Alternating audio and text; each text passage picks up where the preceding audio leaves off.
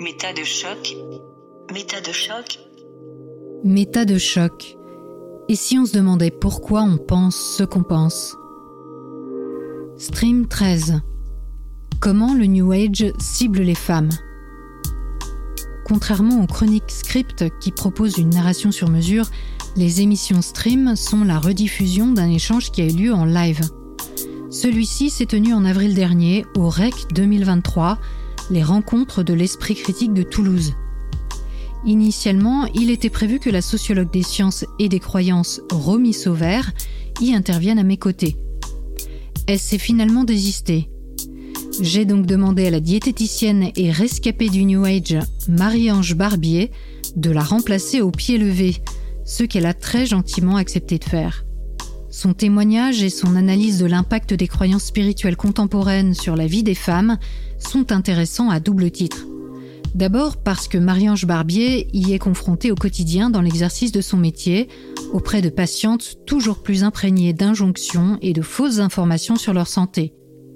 Mais aussi parce qu'elle a eu elle-même un parcours jalonné de pratiques New Age dont elle pensait qu'elle pourrait résoudre ses propres problèmes de santé et lui apporter accomplissement personnel et professionnel. Elle fait aujourd'hui le constat des dégâts parfois graves causés par des idées qui semblent souvent inoffensives de prime abord. Ne pouvant pas parler directement de ses patientes pour des raisons déontologiques, elle présente ici principalement son parcours personnel foisonnant, avec une bonne dose d'humour et d'autodérision. Et je dois dire que ça fait un bien fou de rire de tout ça. En réalité, son récit autobiographique est très représentatif de ce à quoi toute femme en quête de bien-être ou cherchant à réduire sa souffrance peut être confrontée aujourd'hui. Il est aussi un exemple éclatant de la manière dont il est possible de s'emparer des solutions proposées par le New Age sans forcément être dans une démarche spirituelle. Cette table ronde a été filmée, vous pouvez donc regarder sa version vidéo sur la chaîne YouTube de MetaChoc. Elle est aussi disponible sur la chaîne du REC où vous pouvez retrouver l'ensemble des conférences de cette année et des éditions précédentes. Une mine d'or sceptique, vous verrez. Tout cela étant posé, installez-vous confortablement, sortez le popcorn et profitez bien de cette belle heure de métacognition appliquée. Bonjour à tous et bienvenue à cette conférence du REC 2023. Comment le New Age cible les femmes? Le message n'étant pas que c'est les femmes qui sont spécifiquement ciblées par le New Age, mais comment le New Age cible spécifiquement les femmes. Je préfère prévenir tout de suite. Donc pour nous parler de ce sujet, nous avons donc deux intervenantes. Elisabeth Fetti, qui est donc la créatrice du podcast Méca de choc, que tout le monde connaît. Voilà. Faites du bruit.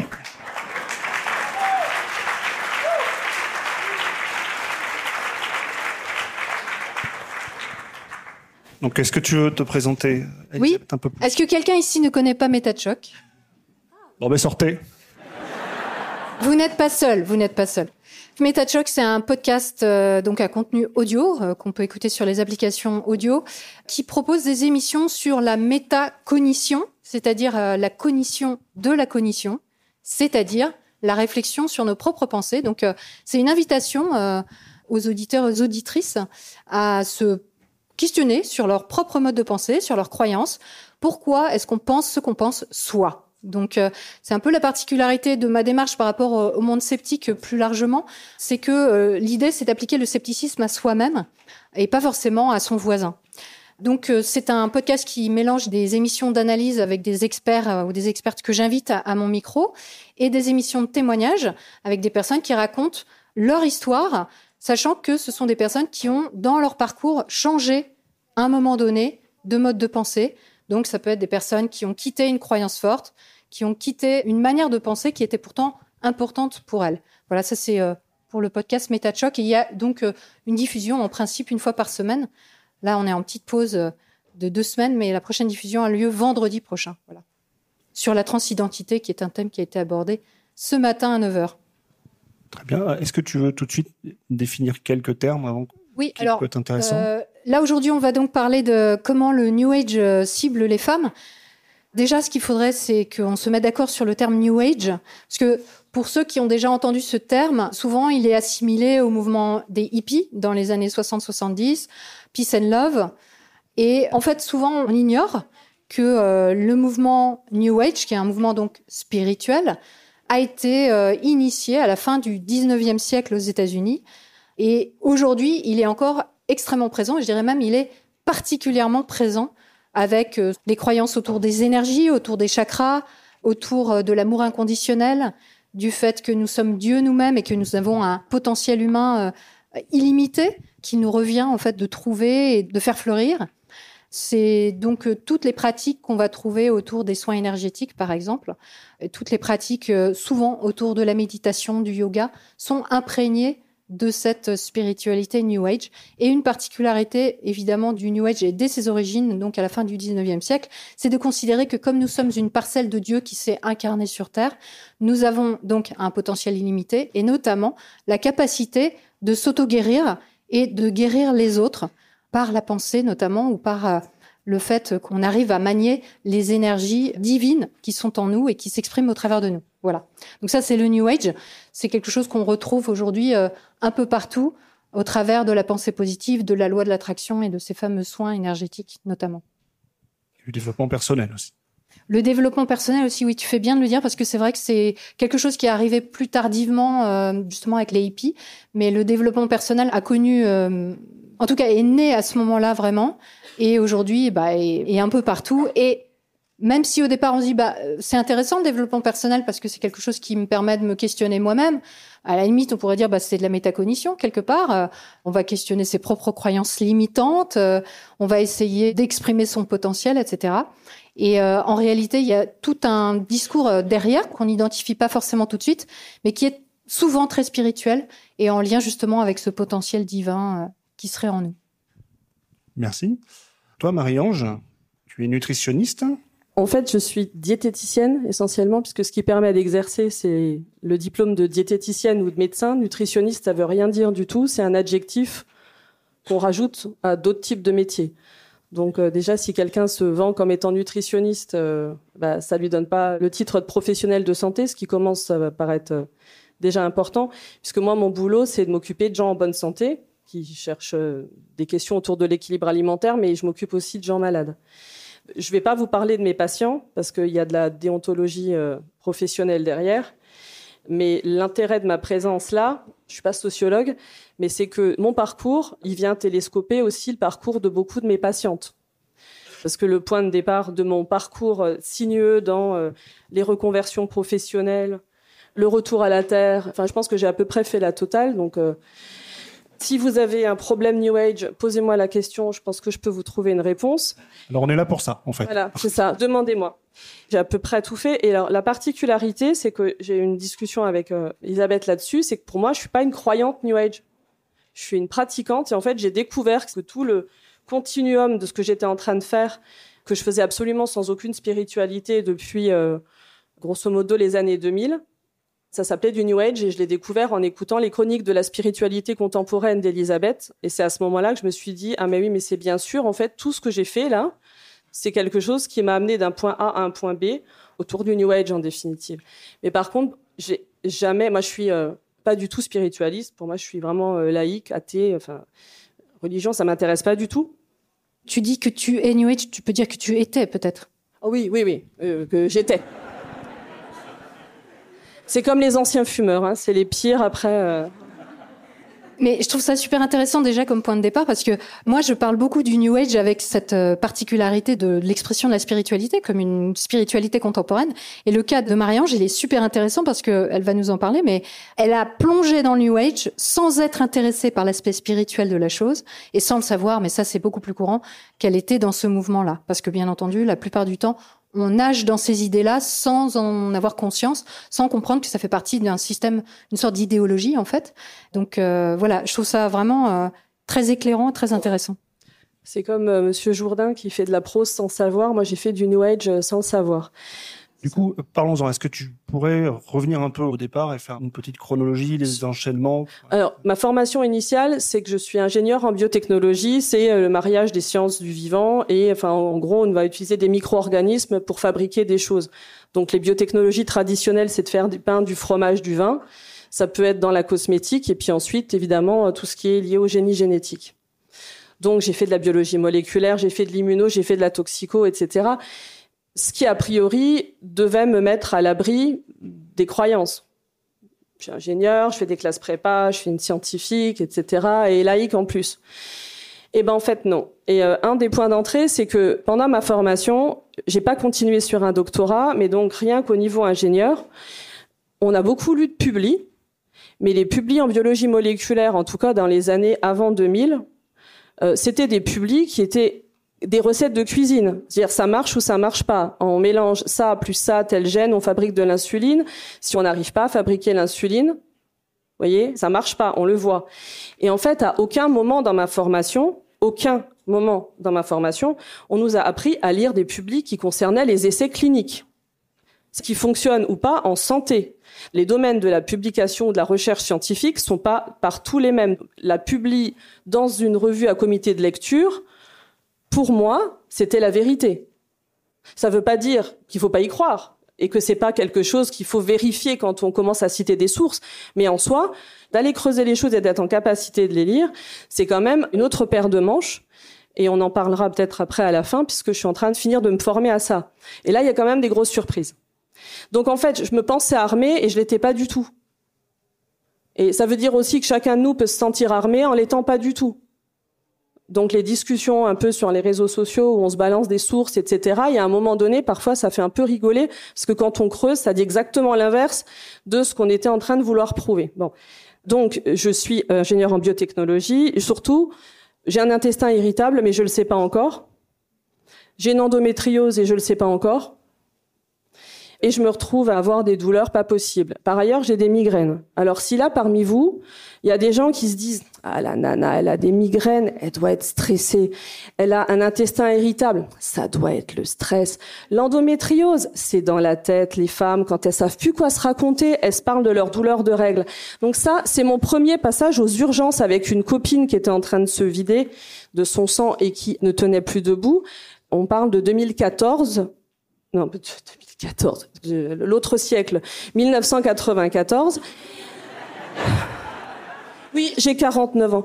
Alors, il y a une émission qui est passée très très récemment sur France Culture, deux d'ailleurs, une sur les fantômes de l'hystérie qu'il faut écouter, et une autre là avec une intervenante qui sera l'astre après-midi sur l'endométriose et qui est absolument fabuleuse. Et il faut les écouter.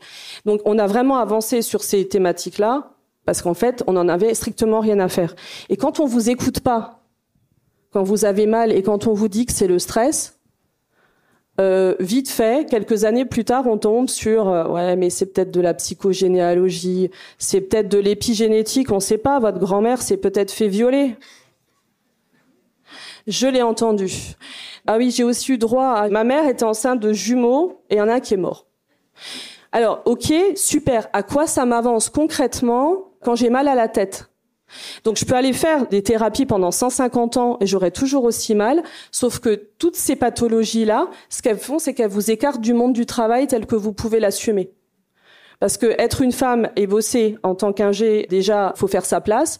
Si en plus vous êtes clairement pas bien et fatigué et malade à cause des hectolitres de sang que vous perdez ou des douleurs, il y a un moment donné, c'est problématique. Et euh, là maintenant, on a passé MeToo, hein, tout ça, c'est des choses, euh, on en parle on revient 20 ans en arrière, euh, j'étais une malade imaginaire. Maintenant, je suis une cause nationale.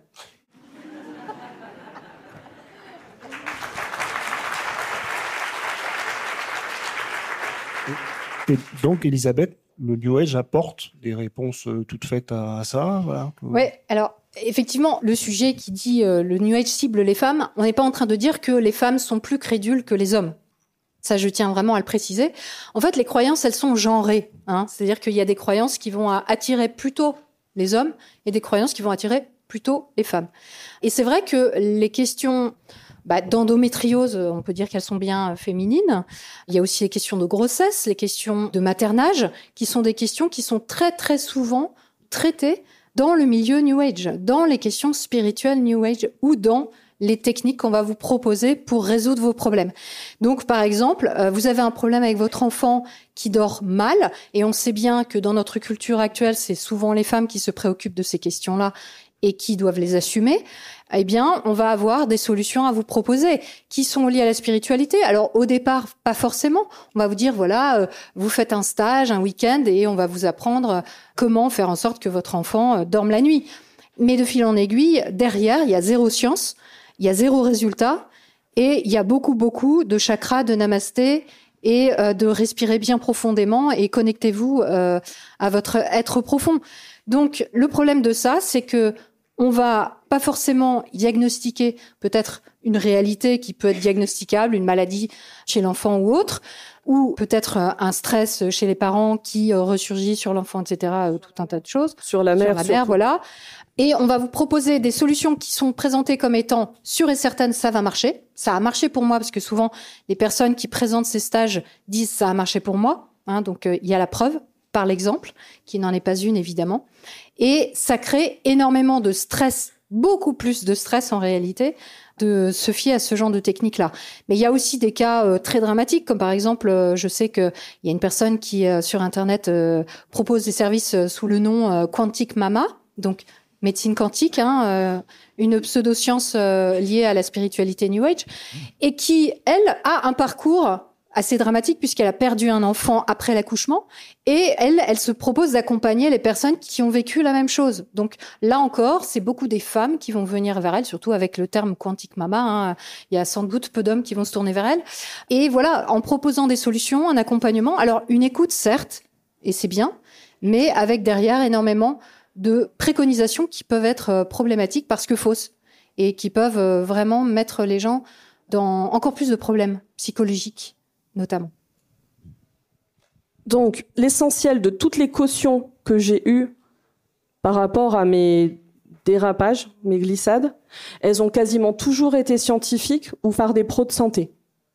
Donc là, il y a vraiment un, gros, gros boulot à faire aussi du côté des pros de santé. Donc moi, je suis professionnelle de santé. Il y a du ménage à faire chez nous. Hein. Ça va être polémique si je parle d'homéopathie? Non, ici on peut. On a le droit. Bon, moi, j'ai mal à la tête, je prends ce que je prends. Par contre, une fois que je suis enceinte, ben faut plus prendre ci, faut plus prendre ça, etc. Bon, quand on a une endométriose, j'ai eu la chance de pouvoir euh, avoir des enfants. Après un passage sur le billard avec quelqu'un qui avait des doigts de fée, merci les médecins. Un traitement hormonal dur, merci les médecins. Donc là, euh, nickel. Mais entre temps, un petit peu avant ça, on m'avait quand même envoyé voir euh, des gens pour me relaxer. Hein c'était un peu de sophro, un peu de machin, etc. Mais toujours travailler sur soi. En fait, le petit côté causalisme. C'est quand même bizarre qu'il lui arrive tout ça, il se passe un truc. Et quelque part, en, fond sonore, vous avez un petit peu ça euh, derrière. Donc je suis euh, enceinte et on m'explique aussi que je vais devoir allaiter longtemps pour pouvoir bloquer mon cycle, pour pouvoir avoir un autre enfant après, etc. Alors tout ça, ça nous amène vite fait à un deuxième enfant, fait deux ans après, après deux ans d'allaitement long. Bon, je me suis arrêtée de travailler et j'étais contente de m'occuper de mes enfants, mais c'est devenu toute ma vie. En fait, j'étais ingénieur investi dans ce que je faisais et je suis devenue une ingénieure domestique quelque part, qui faisait tout à fond. Est-ce qu'on peut parler des radios qui disent des trucs bizarres? France Inter? Oui. Alors on écoute beaucoup France Inter. Alors c'était la société cancérigène. Alors très bien. Moi j'étais ingénieur cité sol pollué. Donc en fait tous les polluants etc. Ça me parlait. Et puis je me disais ben oui il y a des cancers dans ma famille, il y a des polluants. Je peux pas faire ça à mes enfants. Bref. Donc en fait on glisse tout doucement vers de plus en plus de pratiques hyper hyper pures. On dort avec, on les porte en écharpe. Si on le fait pas, on est des mauvaises mamans. Enfin, il y a quelque chose qui se pose là. Alors, je ne critique pas du tout les femmes qui font ce choix-là. La question, c'est d'où ça vient, par quoi c'est porté? Et l'allaitement long que j'ai fait et qui m'a plu, et si mes enfants écoutent le podcast, euh, j'ai adoré vous allaiter. Sauf que vous m'avez pourri toutes mes nuits. En vrai.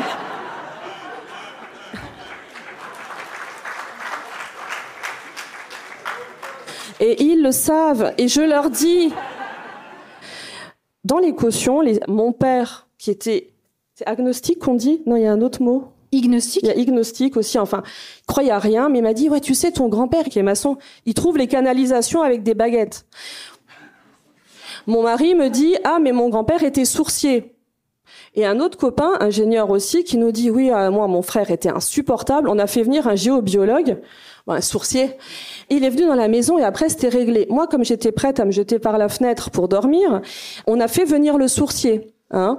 Il m'a fait jeter un bol feng shui que j'ai posé là où il voulait. Hein. Le mec, il pouvait mettre le bol absolument où il voulait. Euh, je voudrais juste faire un petit insert par rapport à ça, parce que euh, je vous parlais des croyances genrées, et là on est typiquement dans ce cas, puisque la géobiologie est plutôt masculine, hein, et là nous avons trois hommes qui proposent un sourcier, un géobiologue, pour résoudre les problèmes. Et on reste dans le New Age là, bien sûr. Hein. Et alors là, on, a un autre truc, c'est que le géobiologue, il me parle et il voit, je l'écoute, et il me dit, mais vous savez, je fais des stages je vais faire un stage. Moi, j'aime bien apprendre, hein, alors j'y vais. Bah là, il m'a trouvé des dons. Hein. Étonnant. J'ai des dons. Il m'a vendu des baguettes, euh, des espèces de bouts de plastique avec des inserts comme ça euh, pour tenir les doigts et que ça bouge. Alors ça bouge vraiment, hein, mais c'est nous qui les faisons bouger. Enfin bon, peu importe. je me suis dit, waouh, mon père, mon grand-père, tout le monde, là, pourquoi pas? Il a aussi joué du pendule en disant qu'on pouvait retrouver des gens sur les cartes et tout. Là, j'ai dit, hmm, bon. Alors, il voulait me vendre un autre stage. Alors en fait, c'est marrant parce que j'ai toujours eu une part de, bah, pourquoi pas? Et une part de pas du tout. Et ça, c'est très important aussi parce qu'en tant que pro de santé, si on est totalement fermé à tout ce que nous disent les gens, on les perd aussi.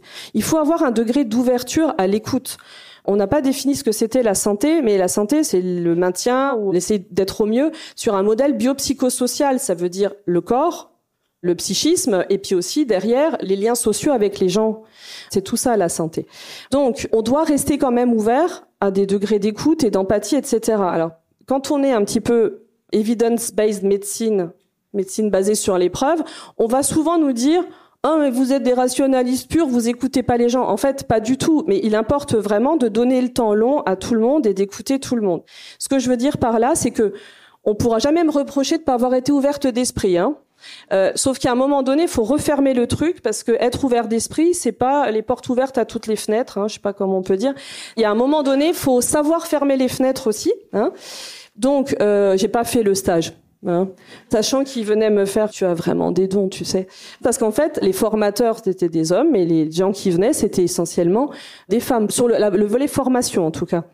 Et puis alors après, c'est comme aux jeux vidéo, hein, vous passez une étape, et puis une autre étape, puis une autre étape, et vous vous retrouvez en stage dans la forêt de Tannenkirch à passer sous des dolmens avec des trous dedans et en faisant comme ça et ils vous disent que c'est comme la renaissance de quelque chose.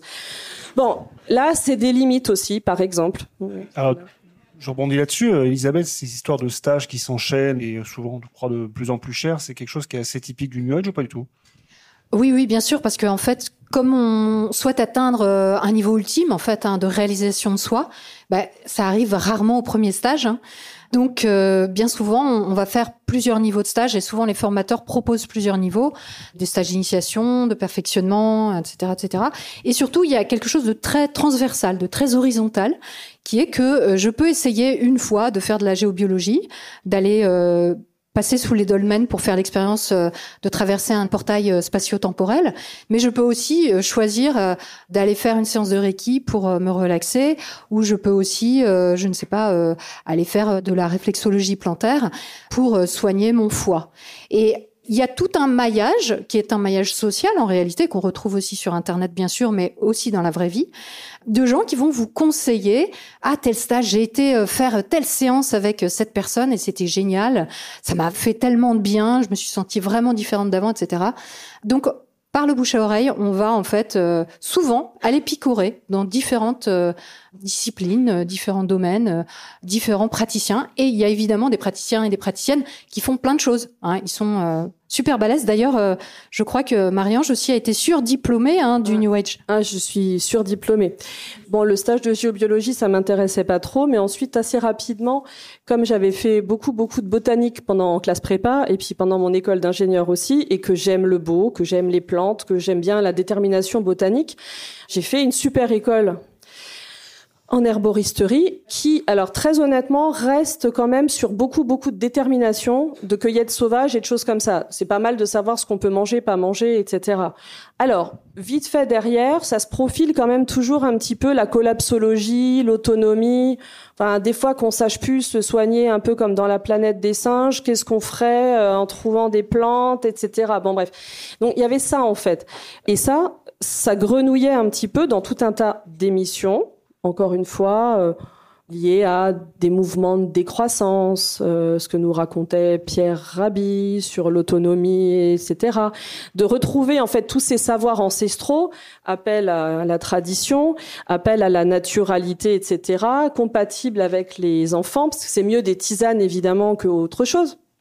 Marie-Ange, est-ce que tu peux rapidement dire ce qu'est l'herboristerie par rapport à, la, à la phytothérapie et par rapport à la pharmacie? Voilà les trois rapidement. Alors, l'herboristerie, c'est les plantes entières, enfin en tout cas les parties euh, racines, tiges, feuilles ou fleurs qui vont avoir des propriétés une fois qu'elles sont séchées ou qu'on les utilise en décoction. On reste sur quelque chose qui est je vais dire naturel, mais c'est pas le cas. En tout cas, euh, que vous pouvez faire vous-même. Quand on passe à la phytothérapie, en général, il y a une étape galénique. La galénique étant qu'à un moment donné, on va encapsuler des choses et puis vous allez avoir des laboratoires de compléments alimentaires qui vont se greffer derrière. Donc moi, comme j'étais douée évidemment, je me suis pas arrêtée à l'herboristerie qui était sympa. On m'a dit ouais, mais tu sais, tu pourrais aller faire un diplôme dans une fac de médecine à Paris, un joli DU en phyto aromathérapie avec des médecins qui donnent des cours, des pharmaciens qui donnent des cours, des gens pharmaciens et médecins qui sont dans les salles, des naturopathes, etc. Donc là, ça commence à donner quand même sérieusement une espèce de caution. Euh... Bon, alors entre temps, moi j'ai fait un truc bien, c'est que je me suis dit, ben, on va vraiment tout lâcher mon boulot et on va devenir paysan. Donc j'ai fait euh, un brevet de responsable d'exploitation agricole, donc j'ai aussi euh, eu des chèvres, fait toutes sortes de trucs. On s'est installé à la campagne. Vous connaissez les Fatal Picard? C'est un vrai don de Dieu, les ronces, les orties, les champignons vénéneux. Alors non, les gens qui vont m'écouter dans l'Allier, moi j'adore l'endroit où on est. Le petit problème, c'est que j'ai entraîné tout le monde là-dedans. Et mon mari aussi, qui a suivi, il est gentil, hein, je peux vous garantir qu'il est gentil. Il a supporté. Et surtout, c'était vachement dans l'air du temps quand on racontait ça aux gens, on disait ah, c'est tellement bien, vous partez, euh, vous vous réalisez, ce que vous faites, ça a du sens. Enfin bon bref. Et donc comme j'avais cet ancrage un peu agricole là, hein, quand je suis allée à Paris et qu'ils ont commencé à nous raconter des choses, ben, j'avais à la fois toujours pareil, un pied dedans, un pied dehors. Et je me disais bon, il y a des trucs, c'est quand même pas terrible. Et j'en reviens à la phyto. Donc la phytothérapie, ça va être à gros traits, on va encapsuler des choses, on va vous les vendre, y compris euh, dans certaines pharmacies. Donc je vais pas me faire des amis, mais il y a un moment donné, c'est une caution. Quand on vend en pharmacie des produits type homéopathie, phyto, aroma, etc., alors vaut mieux les vendre à cet endroit-là probablement que sur n'importe quel site en ligne. Mais il y a quand même une problématique de ça donne une caution de forcément ça marche. Et est-ce que ça marche? Et alors, est-ce que ça marche? J'ai oublié de ramener une espèce de bible comme ça qui venait de la fac de pharma de Strasbourg, où il y avait des tonnes et des tonnes et des tonnes de références d'études. Moi, je vois des études, je me dis bah euh, bah oui, c'est enseigné donc ça marche. Et puis on fait des vrais médicaments avec. Mais mais pour autant, est-ce qu'on peut s'improviser soignant? Est-ce qu'on peut les distribuer comme ça aux gens dans des magasins? Est-ce que vraiment ça va avoir un effet? Enfin, c'est quand même une question. Puis si vous creusez un peu, c'est tout sur des souris, tout sur euh, in vitro. Enfin, en fait, ça n'a aucune espèce de valeur. Donc, j'ai plus d'avis sur cette question-là. Il y a probablement des recherches sérieuses qui sont faites sur des plantes dans des essais cliniques qui sont bien faits, mais il faut les chercher, les regarder et aller regarder dans le détail. Donc, est-ce que ça marche? Bah oui, puisqu'il y a des gens qui disent que ça marche. Ok, non, c'est prouvé. C'est le haut de la pyramide. Ça. Des gens disent que ça marche. Si les gens disent que ça marche, ça marche. Après, on a la. C'est de l'humour, on le précise. Hein. Oui, c'est de l'humour. La version qui est bien aussi, c'est l'aromathérapie. Alors là, l'aromathérapie, on est quand même sur des choses qui sont des principes actifs très très concentrés. Il y a eu une mode, maintenant peut-être un peu moins, que tout le monde manipule comme si c'était une évidence que ça soignait. Euh, les phénols, ça brûle. Hein enfin, il faut faire attention quand même avec ça. Et là encore, vous avez une espèce de côté naturalité. C'est des plantes. Donc c'est ancestral. On l'a toujours fait. Ah bah vas-y, banco. On va mettre des huiles essentielles de partout. Et là, on en revient au maternage. Pendant que j'étais enceinte, on était quand même en train de dire, ah, faut faire attention aux huiles essentielles, mais il y a quand même des produits cosmétiques qui sont drôlement sains, qui commencent par un W et qui terminent par un A. Et là, on est vraiment sûr qu'il n'y aura pas de problème pour les enfants. Hein? Voilà. Véleda. Je voudrais juste faire un petit point pour que ce soit bien clair euh, concernant l'herboristerie, la phytothérapie, l'aromathérapie. Donc l'herboristerie, comme euh, Marianne je le disais, donc on prend vraiment la plante en tant que telle. Et aujourd'hui, il y a quelques plantes dont on sait qu'elles elles ont effectivement une efficacité en tant que telle, sans être isolées dans leurs molécules chimiques, euh, telles que le fait euh, la médecine moderne, la recherche pour proposer des médicaments de synthèse. Donc oui, bien sûr qu'il y a des plantes qui peuvent avoir un agent actif intéressant, mais on sait qu'il y en a aussi énormément et sans doute, en fait, la majorité, qui ont très peu d'effets, voire pas du tout. Prendre euh, une tisane pour aller dormir, en réalité, peut-être que l'eau chaude va vous faire du bien, mais que le nuit calme n'est en réalité que un appel à la consommation. Et, la phytothérapie, c'est un peu mieux puisqu'on isole plus les facteurs qui, a priori, sont des agents actifs pour en faire des gélules et là, il peut y avoir peut-être un peu plus d'efficacité, mais comme le disait Marie-Ange, bah, finalement, euh, il faut vraiment aller voir dans le détail ce qu'on ne fera pas aujourd'hui. Et on a moins d'efficacité en phytothérapie qu'on peut l'avoir avec euh, des médicaments qui, euh, eux, ciblent vraiment, vraiment les molécules et ne prennent pas juste l'essence d'une plante. Ce qu'on veut toujours faire avec ça, c'est éviter les effets secondaires. Bon, souvent, on évite aussi les effets primaires hein, en même temps.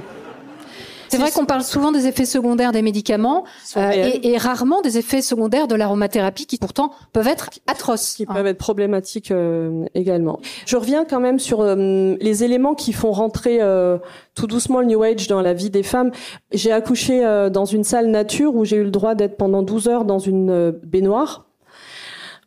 Bon, comme mon col s'est pas dilaté, ils m'ont mis des aiguilles dans les pieds. Et puis ensuite, comme ça partait quand même à la catastrophe, ils m'ont fait une péridurale parce que bon, euh, quand même la péridurale, est-ce que vraiment, euh, ouais, euh, ouais, ouais. Au bout de 24 heures, ouais. Mon mari était fatigué hein, de mon accouchement. Il est allé dormir d'ailleurs, hein, parce qu'il a dit on aurait pu venir le lendemain en fait. Hein. Bref, donc j'étais péridurale, bloc moteur, avec des aiguilles dans les pieds pour dilater le col, que ça s'est jamais dilaté. Et il y a une dame qui vient me voir et qui me dit euh, ça va? Et elle s'assied sur mon lit. Et je lui dis non, ça va pas bien. Par contre, vous êtes assise sur mes pieds, j'ai des aiguilles dedans. Mais je m'en fous, je sens rien. Voilà. Et là, on était quand même sur un endroit qui m'a permis d'avoir mes enfants. C'est-à-dire, on était vraiment sur un centre de référence sur la fertilité euh, sans eux, enfin, je ne les aurais pas eu, mais à un moment donné, pareil, j'ai eu droit à l'acupuncture par rapport à une sciatique de femme enceinte. Bon, bref, ça a marché. J'étais fatiguée et j'ai eu l'impression que ça. Alors du coup, ça m'a convaincue que, bah, pourquoi pas. Et donc, ça veut dire que toutes ces médecines qui m'ont été proposées à un moment donné en étant dans la douceur, parce que quand on est maman, faut qu'on soit douce, hein, finalement, je suis restée un peu là-dedans pendant longtemps. Voilà. Alors oui, le bol feng shui, je l'ai déménagé avec moi quand on s'est installé dans la, à la campagne. Et puis comme je cassais quand même pas mal les pieds à tout le monde avec mes trucs euh, de naturalité, de tout ça. Parfois, on se dispute aussi. Je le dis en rigolant, mais en vrai, ça sépare vraiment des gens. Et euh, le bol feng shui, je l'ai pris, je l'ai cassé. Hein. Ça m'a bien détendu.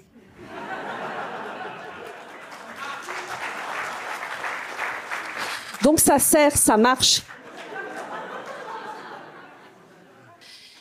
Ok, tout ça a l'air relativement doux, à part le bol feng shui qui a mal vécu l'histoire. Mais j'ai envie de dire pourquoi on en parle et pourquoi on laisse pas les choses se faire? Est-ce que derrière il y a des dangers ou, c'est juste la liberté de chacun? Alors, les dangers, c'est que par exemple, on vous dit, euh, tu sais, c'est très très important d'aller voir un ostéo qui fait du crânio sacré après la naissance de ton enfant pour qu'il dorme, mais c'est normal aussi qu'il te mette un doigt dans l'anus parce que bon, tout ça pour ta vie de femme après, puis pour le coccyx, quoi, t'as eu un accouchement dur. Donc en fait, on se met à accepter des trucs parce que quelqu'un vous l'a conseillé. Et là, les conseils, ça peut venir d'autres femmes qui sont passées par là, puis qui vous disent, bah c'est ça qu'on fait maintenant. Et en fait, on accepte quand même des choses qui sont problématiques. Donc moi, je vous avoue, je m'en fiche.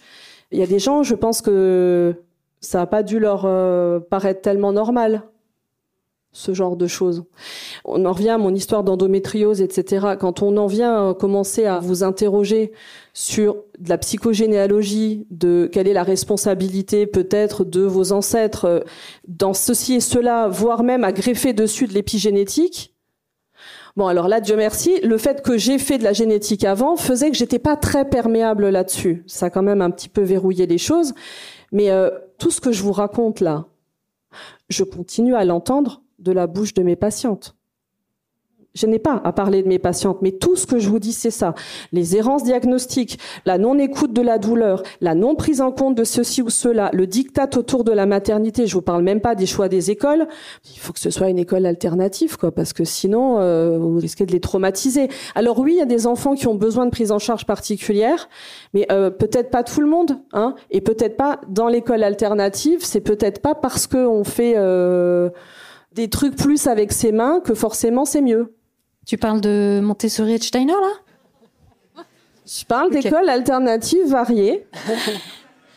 Évidemment, euh, ça allait avec tout ça. Et j'étais dans des groupes de parentalité. Et en fait, on avance petit à petit vers tout ça. Et euh, tu me demandais pourquoi on en parle. C'est que j'ai arrêté de travailler. Je me suis retrouvée à acheter quelque chose quelque part qui maintenant ne vaut rien on adore notre maison, mais on a tout retapé, mais à la perfection. Le chaud-chanvre, l'électricité qui tourne pas en boucle parce que des fois que ça fasse des mauvaises ondes. On a fait des travaux plus chers et plus compliqués parce que très très très écolo, parce que fallait pas qu'il y ait de, mon mari me l'a rappelé, de formaldéhyde. On pouvait pas acheter des produits normaux. Fallait toujours qu'on achète des produits bio-écolo. On a fait la maison écologique parfaite. Sauf que l'argent qui a été injecté dedans, jamais on le récupère si on la vend. Alors on peut se dire oh mais c'est que de l'argent. Oui, euh, bah oui, c'est que de l'argent. C'est-à-dire que l'escalade de l'engagement, c'est pas toujours je m'achète une école de naturopathie à 12 000 euros. Ça peut être non, ça je suis pas d'accord. Par contre, je vais acheter du fermacell vachement plus cher que du placo et ça va me coûter aussi ce prix-là. Hein.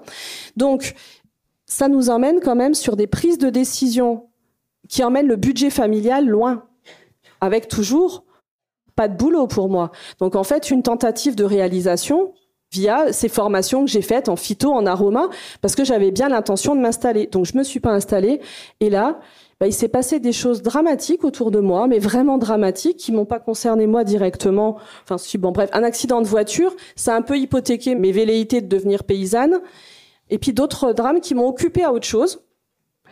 Et heureusement, j'ai lâché. Parce que dans tout ce même temps, je gravitais dans ce milieu très bienveillant, très écolo, très tout ça. Mais en définitive, euh, il n'est pas meilleur qu'un autre. Le fond du fond du fond du cœur des gens, il n'est pas forcément meilleur. Et en fait, ce qu'on peut rejoindre sur les, améliorations continues qu'on recherche en faisant tout bien, en se disant ça va aller mieux dans ma vie, mais ça va pas forcément mieux dans sa vie.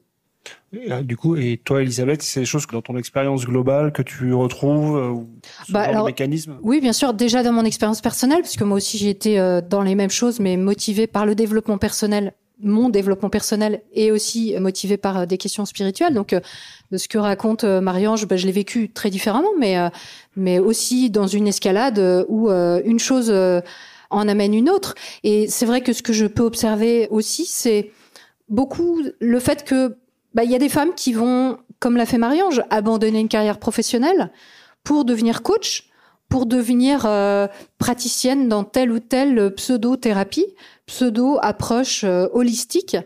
Et finalement, ça dessine aussi des destins.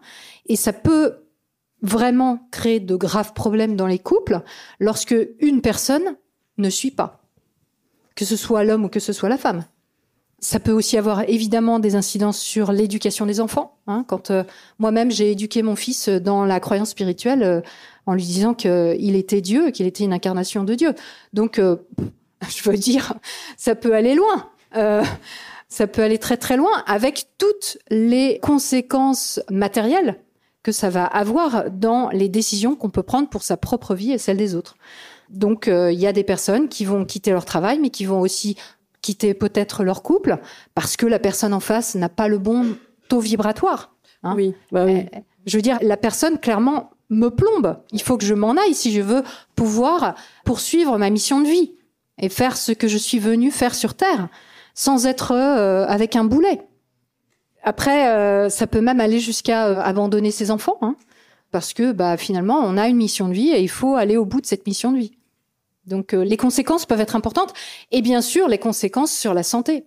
Parce que finalement, et c'est ce qu'on voit dans les différents rapports qui sont sortis récemment, que ce soit le rapport de la Mivilude de 2021 qui pointe du doigt que la plupart des risques sectaires, là si on va vraiment dans des dimensions beaucoup plus graves, se produisent dans le milieu de la santé et du bien-être, ou que ce soit le rapport de la DGCCRF qui a indiqué que 80% des personnes contrôlées euh, travaillant dans le bien-être étaient hors des normes de toute façon, déjà au départ, quand on propose une pratique qui n'a aucun fondement scientifique et qui n'a pas pu prouver son efficacité, bah, qu'est-ce qu'on propose à ses patients ou à ses clients?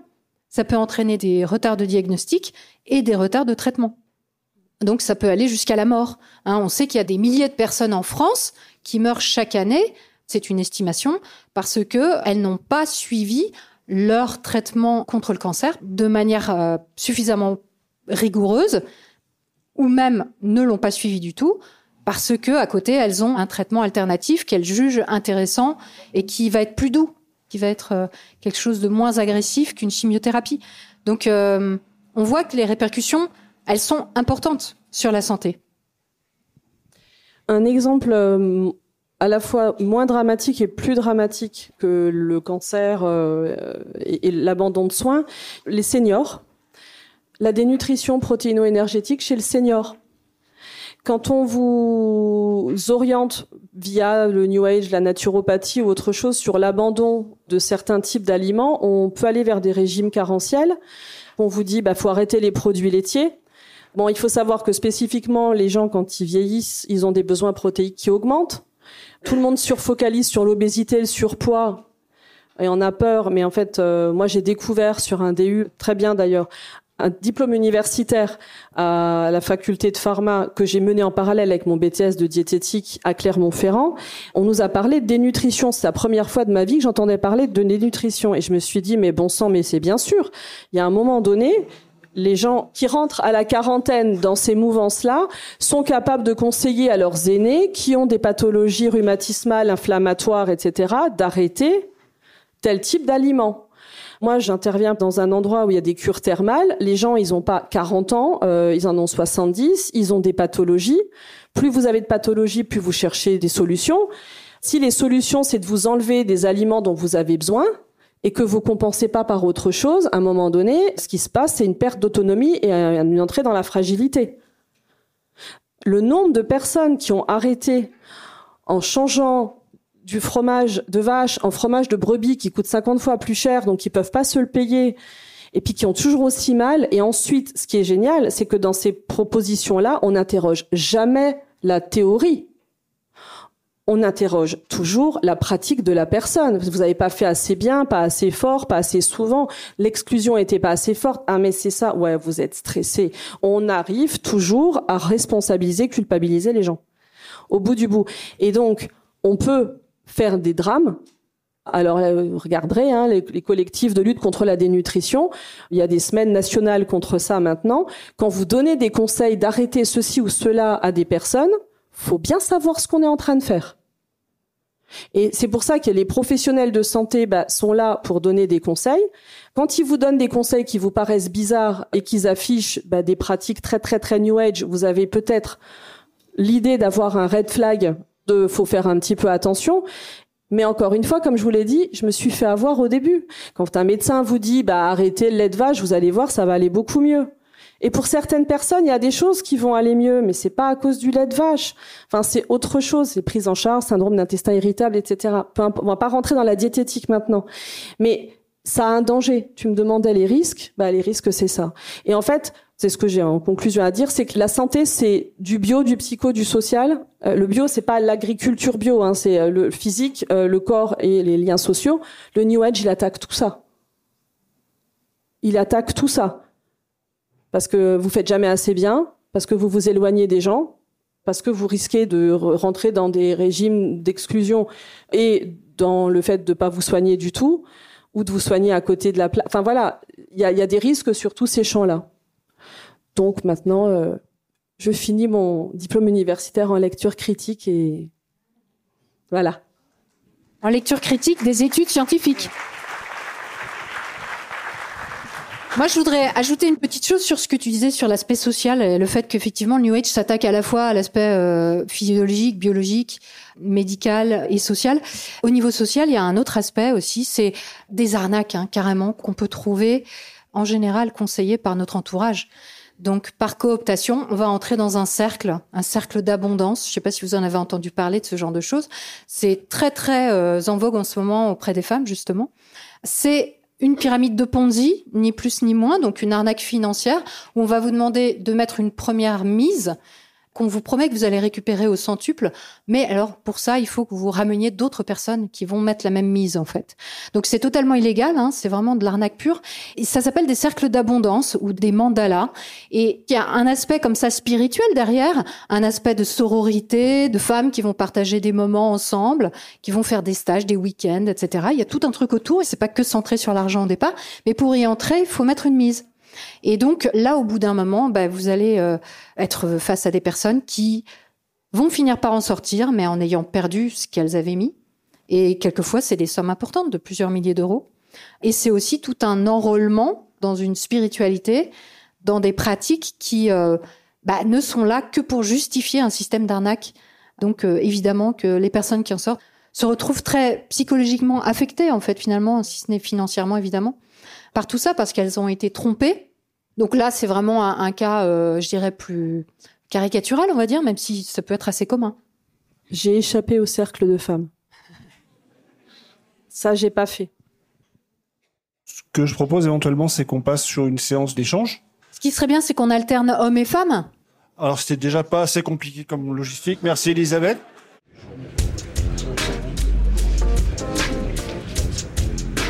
Bonjour et merci pour cette intervention. Durant un dernier mois, j'ai plein de bébés qui sont apparus autour de moi. Alors pas magiquement, hein, il y a eu beaucoup d'accouchements, ce qui est très très bien. Et à chaque fois, dans tous les hôpitaux, il y a eu des conseils d'ostéopathie, etc., de la part du personnel soignant, donc une référence en autorité. D'où la double question. Bah déjà, pourquoi est-ce qu'il y a une telle perméabilité de ce genre de croyance au niveau institutionnel? Et c'est plus compliqué, mais qu'est-ce qu'on peut faire nous pour dire bah, peut-être qu'il faut faire attention par rapport à ça, sachant qu'en face, c'est un médecin, une sage-femme, etc., qui a dit que c'était bien de faire de l'ostéopathie pour bébé mm. Je n'ai pas tellement de réponses. On va vous dire que vous n'êtes pas ouvert. Faut vous accrocher, quoi. Enfin, s'il y a des gens qui ont des éléments de réponse dans la salle, j'ai envie de dire, faut qu'ils y aillent, quoi. Mais oui, il y a une grosse, grosse perméabilité. Euh, on confond écoute, bienveillance et euh, grand n'importe quoi. Enfin, voilà. En fait, le problème, c'est que ça va pas s'arrêter demain. Ça va croître, en fait. Parce que c'est aujourd'hui poussé même par, par exemple, euh, la ministre euh, liée à la santé, euh, Madame Firmin Lebaudot, qui reçoit aujourd'hui au ministère des représentants des différentes pratiques pour les pousser dans les institutions hospitalières, dans les cliniques, etc. Il y a différentes raisons à ça. Sans doute qu'elle est persuadée que ce sont de bonnes techniques et qu'elles apportent quelque chose. Peut-être qu'elle est croyante dans ce domaine, mais je pense qu'il y a aussi euh, sans doute quelque chose de très politique derrière, qui est l'abandon de certains aspects de la prise en charge hospitalière au profit du privé, parce que qui propose ça, comme vous disiez, des ostéopathes, des personnes qui viennent en hôpitaux, qui proposent des services. Et bien souvent, ce sont des services aussi qui sont pris en charge par les mutuelles. Et qui paye les mutuelles Le patient. Donc, c'est pas demain que ça va s'arrêter. Je pense au contraire qu'on est dans une phase ascendante dans la proposition de ces choses-là. Mais indépendamment des institutions, donc comme les hôpitaux, les cliniques, etc., vous êtes enceinte et vous cherchez des massages. C'est tout à fait légitime, il n'y a aucun problème par rapport à ça. Vous avez envie de vous relaxer, euh, de vous détendre et d'avoir un massage. Eh ben, qu'est-ce que vous allez trouver? Vous allez en général trouver une personne qui est énergéticienne. Hein, très rapidement, sur tout ce qui concerne la périnatalité, vous n'allez pas trouver une masseuse, point. Vous allez trouver une masseuse énergéticienne. Parce qu'elle est plus diplômée. Elle est, eh oui, elle a le diplôme d'énergéticienne. En plus, après, euh, si vous avez euh, accouché et euh, que vous voulez faire une rééducation du périnée, on va aussi vous proposer un Yoni Stream. Le Yoni Stream, le Yoni Stream, c'est juste euh, faire euh, des décoctions euh, et de la vapeur pour mettre de la vapeur sur votre vulve et votre vagin peut-être, si ça va jusque là.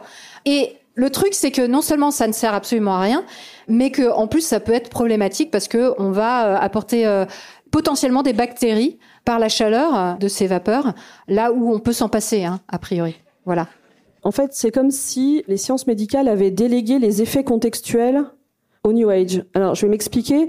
Il y a un reportage, c'est Libre Influence, thérapies alternatives, qui est absolument fabuleux à regarder. Une série de vidéos sur YouTube. Voilà. Et en fait, c'est fantastique parce que c'est un temps long pour expliquer tout ça, pourquoi est-ce qu'on y va, comment on est touché, etc. Et ils mettent aussi en avant que les effets contextuels, c'est-à-dire les effets placebo, ça marche. Si là, par exemple, je vous dis à tous que j'ai la gale, voilà, et des poux aussi. Alors, ok, donc en fait, ça marche très bien. On est sur de l'effet nocebo, mais si je vous dis fermez les yeux, vous allez vous sentir bien. Il y a la moitié de la salle qui va fermer les yeux, s'endormir et sentir bien. Et ça marche, comme le bol feng shui. Et en fait, les effets contextuels et le temps long et l'écoute qu'on va apporter aux gens, elle compte beaucoup. Et moi, dans mon métier de diététicienne nutritionniste, c'est une heure. Je passe 20 minutes à, à débunker tous les trucs sur le New Age, 20 minutes d'écoute vraiment sur la personne parce qu'il y a besoin d'avoir un lien avec le patient. Le lien thérapeutique, il est aussi important que le reste. Et ensuite, après, on s'occupe techniquement de c'est quoi la demande de la personne. Euh, normalement, c'est une heure que je devrais passer avec cette personne. En tout cas, plus de temps sur la diététique que sur le fait de débunker tout ce qu'ils ont déjà entendu avant, y compris d'ailleurs sur certaines radios. France Inter. France Inter.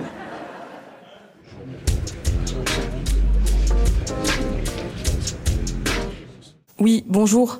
Ben, en fait, je me reconnais beaucoup dans tout ce qui a été dit jusqu'à présent. J'ai été diagnostiquée euh, l'année dernière après deux ans d'errance médicale avec une maladie chronique handicapante. Je suis à deux ans de régime sans gluten et sans lactose parce que ma diététicienne m'a dit que c'était le mal et c'était en fait à cause de ça que j'étais pas bien. Donc maintenant, je vais essayer de le réintroduire pour pouvoir enfin bouffer. Et euh... Et pareil, en fait, ma gastro m'a dit qu'elle pouvait rien pour moi et en fait m'a envoyé vers une naturopathe. Ma psy m'a envoyé vers euh, une kinésiologue parce que en fait ça lui avait libéré des chakras, des trucs comme ça. Et en fait, en soi, tous ces gens sont pas mauvais, mais c'est juste que, alors, je me suis mis à l'esprit critique euh, à fond l'année dernière, mais le truc, c'est que c'est juste épuisant de tout le temps douter. Et enfin, la spiritualité en soi, en fait, c'est quelque chose, un concept qui est intéressant. Enfin, le côté laïque, en fait, de la spiritualité, de se poser des questions sur son existence, surtout qu'en plus, quand on est malade et qu'on se pose euh, ce genre de questions, c'est normal. Et en fait, je sais pas par quoi remplacer, en fait, euh, toutes ces croyances. C'est-à-dire, euh, on nous bassine en nous disant voilà, faut tester le régime intermittent, faut faire ceci, faut faire cela. J'ai deux enfants, donc en plus moi tous les trucs sur les enfants, l'éducation positive et tout, c'est bon, j'en ai pris plein la gueule. Et donc en fait le truc c'est qu'est-ce qu'on fait? Parce que mon cerveau, il peut pas juste tout gérer, cette culpabilité, cette honte, cette remise en question de se dire ah mais j'ai cru ce truc, mais en fait non, mais je devrais pas, mais quand même je suis attirée par ce truc et, et je fais quoi tout ça moi? En fait, euh, l'esprit critique ça aide, mais ça comble pas tous les besoins. Bah oui oui bien sûr. Je pense que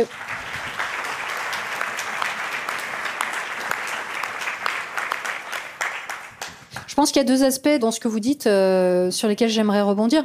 La première, c'est que les professionnels de santé, les personnes qui accompagnent les personnes qui ont des problèmes, qui sont malades, etc., souvent sont désemparés, n'ont plus de réponse, ne savent pas quoi leur dire. Et donc, il y a des professionnels de santé qui disent, oui, mais ça peut pas faire de mal. Je vais l'envoyer vers un barreur de feu, je vais l'envoyer vers, euh, à la limite, un astrologue ou autre, parce que peut-être que ça lui fera du bien. Ça peut pas lui faire de mal. Ça, c'est quelque chose qu'on peut retrouver aussi dans les hôpitaux. Les gens vont dire, mais c'est pas grave. En fait, ça soulage les gens. Et en fait, il y a un effet pervers à ça et qui n'est jamais abordé. C'est une fois que le patient ou la patiente s'est rendu compte que ce vers quoi on l'avait orienté ne marche pas, ne marche pas plus, marche peut-être moins que là où elle était, qui était peut-être dans l'échec, peut-être qu'effectivement la médecine conventionnelle ou la psychologie n'a pas de réponse à donner à ce moment-là, ben, elle, elle se dit mais qu'est-ce que j'ai fait? Il y a un truc que j'ai mal fait peut-être. On m'a orienté vers ça, c'est que ça doit bien marcher quand même. Ben non, on n'a pas de résultat, ça doit venir de moi. Hein, c'est ce que disait euh, Marie-Ange tout à l'heure. J'ai pas fait assez bien.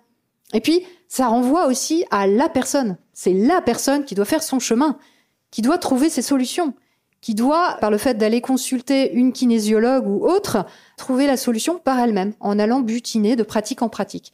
Et là, il y a une errance, effectivement.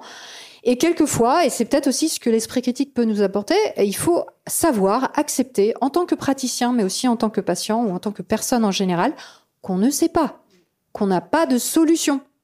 Quand l'état actuel des choses, malheureusement, et peut-être qu'on est en train de souffrir, mais on n'a pas de solution. Et que chercher, courir après une solution en se disant je vais bien finir par trouver, ben quelquefois ça détruit bien plus que de dire ok, aujourd'hui je souffre, je n'ai pas de solution, je n'ai pas encore trouvé de spécialiste qui puisse m'aider.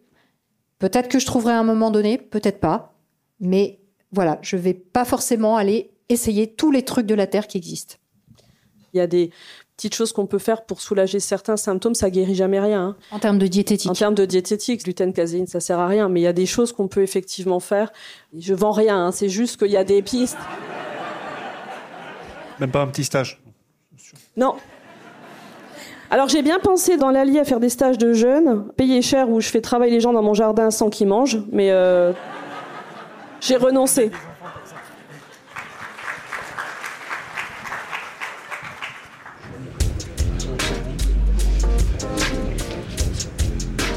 Oui, bonjour. J'ai découvert votre chaîne, ça m'a permis de me poser beaucoup de questions, donc je vous en remercie. Magnifique. Ma question était plus, toutes ces croyances et toute cette cascade d'enchaînement permettent-ils à certaines personnes de justifier un narratif comme quoi les femmes c'est fait pour éduquer les enfants, pour rester à la maison faire la popote, je résume euh, vite fait, et que euh, l'homme il doit rester faire travailler ou euh, dire ce que la femme doit faire.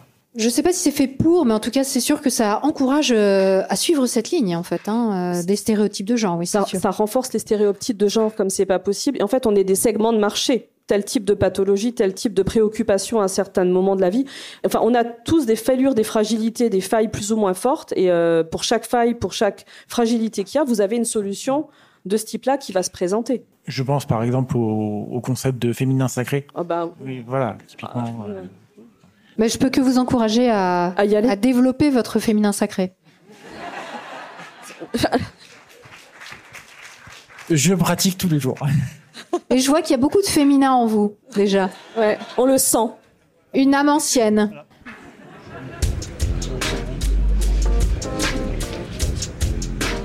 Bonjour, je suis soignante, je suis infirmière et je voudrais euh, témoigner en fait parce que lors de ma formation, j'ai eu le droit à faire un module de médecine douce où on m'a appris l'homéopathie, l'aromathérapie, la sophrologie et on m'a expliqué que si j'adhérais à ça, j'allais être une meilleure soignante.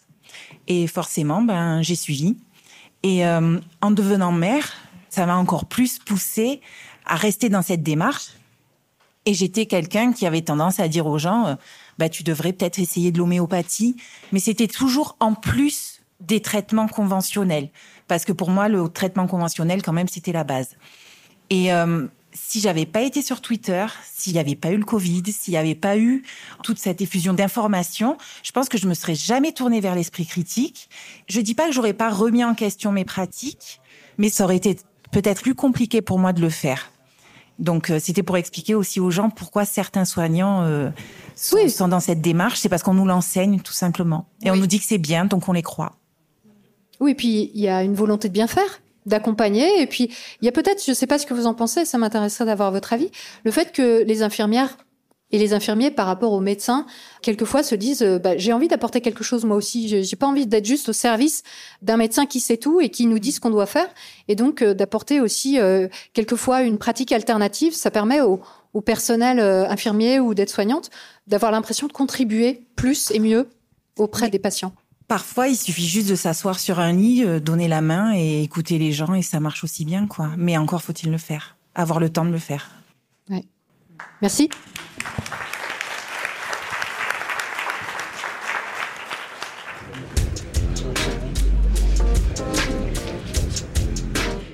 Bonjour.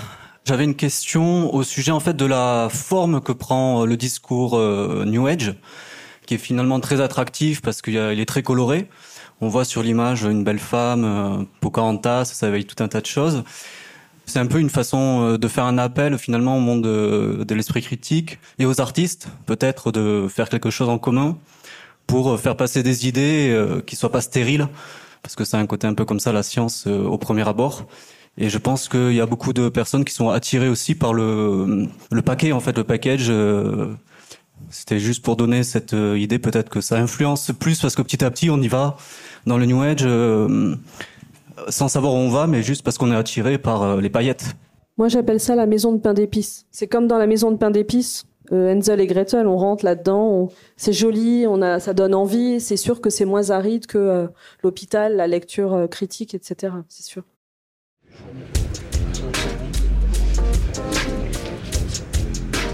Bonjour.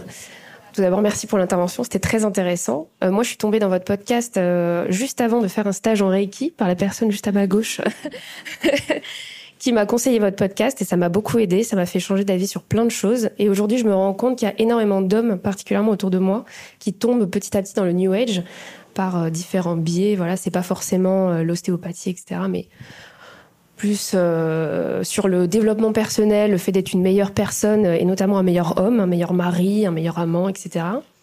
Et euh, l'autre application que je vois, c'est au travail. Je travaille avec beaucoup d'hommes, aussi je suis ingénieur. Et euh, aujourd'hui, je sens qu'il y a beaucoup de demandes de ces hommes d'appliquer ce New Age au travail pour le bien-être au travail. Et donc je voudrais demander quels sont vos meilleurs conseils pour euh, bloquer, entre guillemets, ce New Age qui euh, envahissait avant mon environnement personnel et qui aujourd'hui commence à envahir mon environnement de travail? Euh, je suis désolée, j'ai aucune réponse à vous donner là-dessus. Non, la, la seule chose, c'est que la parole circule. Euh, c'est ça qui peut contrecarrer une autre parole qui circule euh, joyeusement, euh, comme le développement personnel et les pseudo euh, techniques de bien-être au travail, etc. Donc c'est pareil à l'hôpital, c'est venir en disant, bah moi, ce qui m'intéresse, c'est autre chose.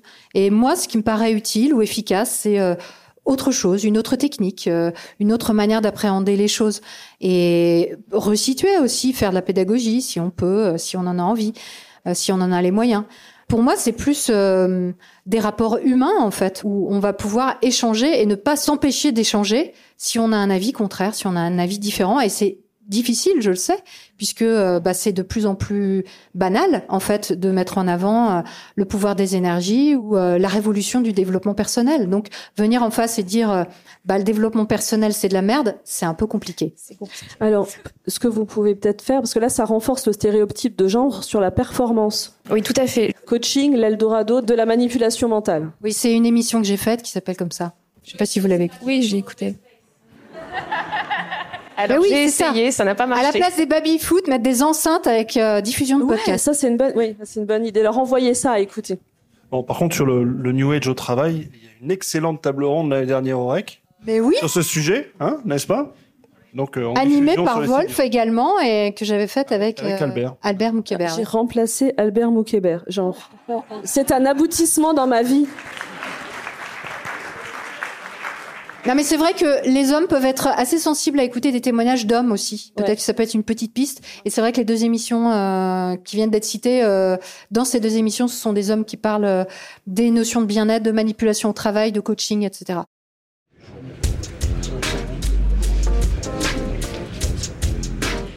Merci beaucoup pour cette table ronde. Juste euh, rebondir sur euh, deux points. La maladie mentale, enfin le trouble mental, je sais pas comment dire aujourd'hui, qui tue le plus, c'est l'anorexie. Si on en a peu conscience, on a l'impression que c'est des grosses crises psychotiques de gens qui vont se suicider, se jeter. Celle qui tue le plus de personnes, c'est l'anorexie. Donc c'est vraiment pas à sous-estimer la dénutrition. C'est vraiment un spot number one de santé publique. En deuxième, c'était sur euh, l'ostéopathie pédiatrique du coup qui peut être proposée en maternité, clinique et autres. On est le seul pays au monde à proposer systématiquement ça. Faut que ça nous pose des questions. Je veux dire, c'est euh, si on accouche à peu près ailleurs, peut-être exception faite l'Allemagne parce qu'ils sont quand même très très thérapie alternative, mais on est vraiment quelques exceptions de pays, je veux dire, qui proposent systématiquement ce genre de soins après l'accouchement. Donc voilà, si c'est pas indispensable aux autres, pourquoi ça le serait pour nous? Tu sais pourquoi? Parce que c'est bankable? Pourquoi en France? Ah non, ah non, j'ai j'ai pas la réponse à toutes les questions. Je sais juste le constat. Et petite question du coup pour Marie-Ange, vu qu'il y a le côté botanique, herboristerie, cueillette, est-ce que tu es allée jusqu'à la spagyrie ou pas? Ah, Non. Non, la spagyrie étant le versant un peu alchimique de la cueillette, donc il y a tout un versant spirituel de l'herboristerie où on fait des décoctions un peu cheloues, machin. Et je savais pas si t'avais été jusqu'à là ou pas. Mais d'accord. je me définissais comme une sorte d'alchimiste domestique à un moment donné. Ah, c'était pas loin. Sorcière? Pas loin. Sorcière? Sorcière. Jamais les autres me qualifiaient de sorcière. On a découvert qu'on était toutes les deux des sorcières, en fait. Merci. Oui, pour ceux qui n'ont pas écouté la dernière émission de MetaChoc, j'ai été sorcière.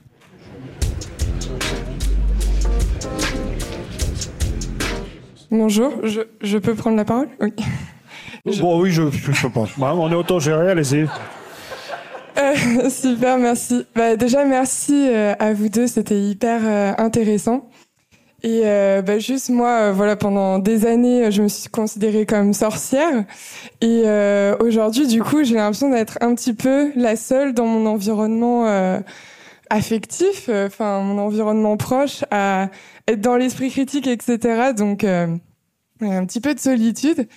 Et du coup, je me demandais, il y a des personnes autour de moi que je chéris beaucoup et qui sont en dérive totale dans le sens où elles dépensent beaucoup d'argent. Notamment, je pense à une amie euh, qui a de l'endométriose et qui fait des stages sur des stages sur des stages, toujours en cherchant une nouvelle cause. Et je me demandais si vous aviez peut-être des clés pour moi, peut-être juste à mon échelle, euh, planter des petites graines. euh, Enfin voilà, je je sais pas si vous avez des idées ou pas.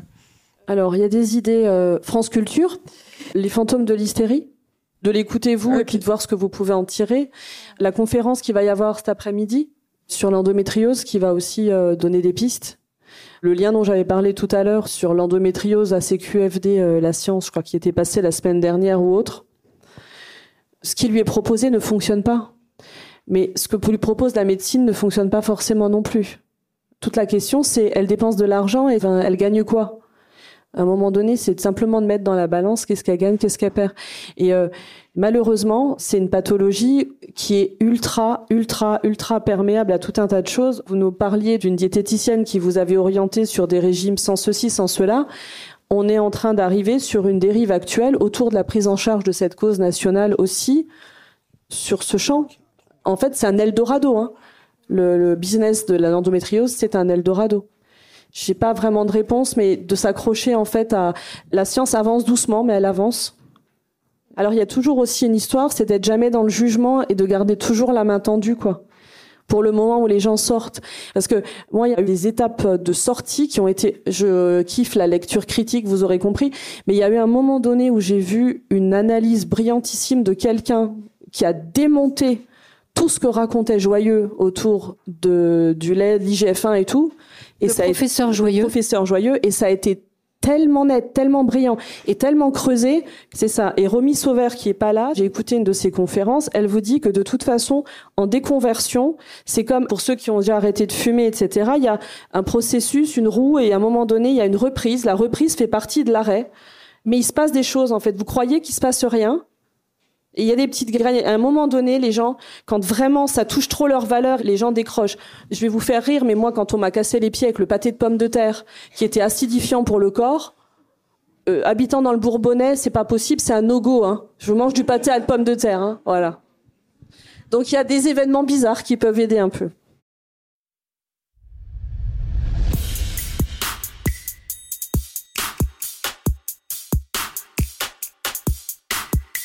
Si cette émission vous a plu et que vous pensez qu'elle peut être utile à d'autres, partagez-la autour de vous et laissez des étoiles et un commentaire sur votre application favorite. En janvier, on reprend le cours des chroniques script avec comme prochain thème la psychogénéalogie et les constellations familiales. Un grand merci à celles et ceux qui soutiennent Méta de Choc, ce curieux podcast humble et superbe. C'est grâce à vous que ce rendez-vous de pensée critique appliqué à soi nourrit les deux hémisphères cérébraux d'un nombre toujours croissant d'auditeurs et auditrices à travers le monde. En France, mais aussi au Maroc, dont je salue les métacogiteurs. On se retrouve donc en début d'année. D'ici là, prenez le temps d'observer la manière dont vous pensez et de la questionner. Vous n'imaginez pas ce que vous pensez.